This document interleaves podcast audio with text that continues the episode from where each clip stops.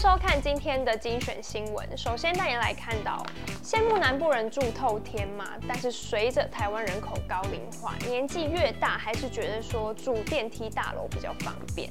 那一起来看北高雄三区最夯的退休宅。一名网友想为父母找北高雄总价约一千五百万，不用爬楼梯且离大众运输方便的退休宅，于是上网问大家的意见。贴文曝光后，以左营、凤山三名呼声最高。留言说道：“老人需求不是离医院近，就是离菜市场近。可以看左营龙总或凤山国中附近。捷运后一站有高医，美术馆附近有联合医院。桥头到冈山一带很快会有新的交流道。高医分院七月开幕，还有冈山桥头火车站，两个都是捷运共构。”住展杂志发言人陈秉承补充，年长者在居住安宁性、社区管理性、物件维护度上有较强的诉求。另外，周边能有银发族的社交场域，像是兴趣课程、活动教室也相当加分。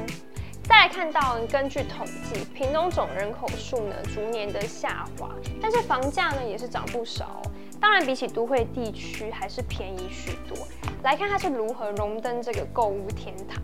屏东县十年间减少五万多人。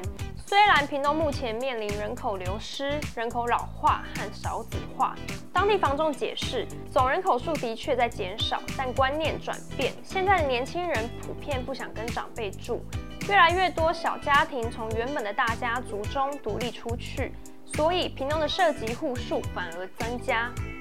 再加上县府陆续推动了许多公共建设，房价随房市容景上涨，平均成交单价每坪十六点九八万，短短五年房价涨幅接近四成。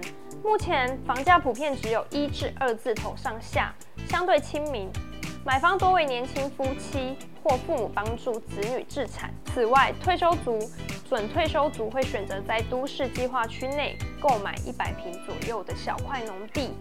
总价普遍只要五百万元上下，既可以用来休闲娱乐，也具备一定的传承价值。所以说呢，收看房市关键报报，你可以了解更多的房市新闻。关掉之前，不要忘记按下订阅并开启小铃铛。我们下次见。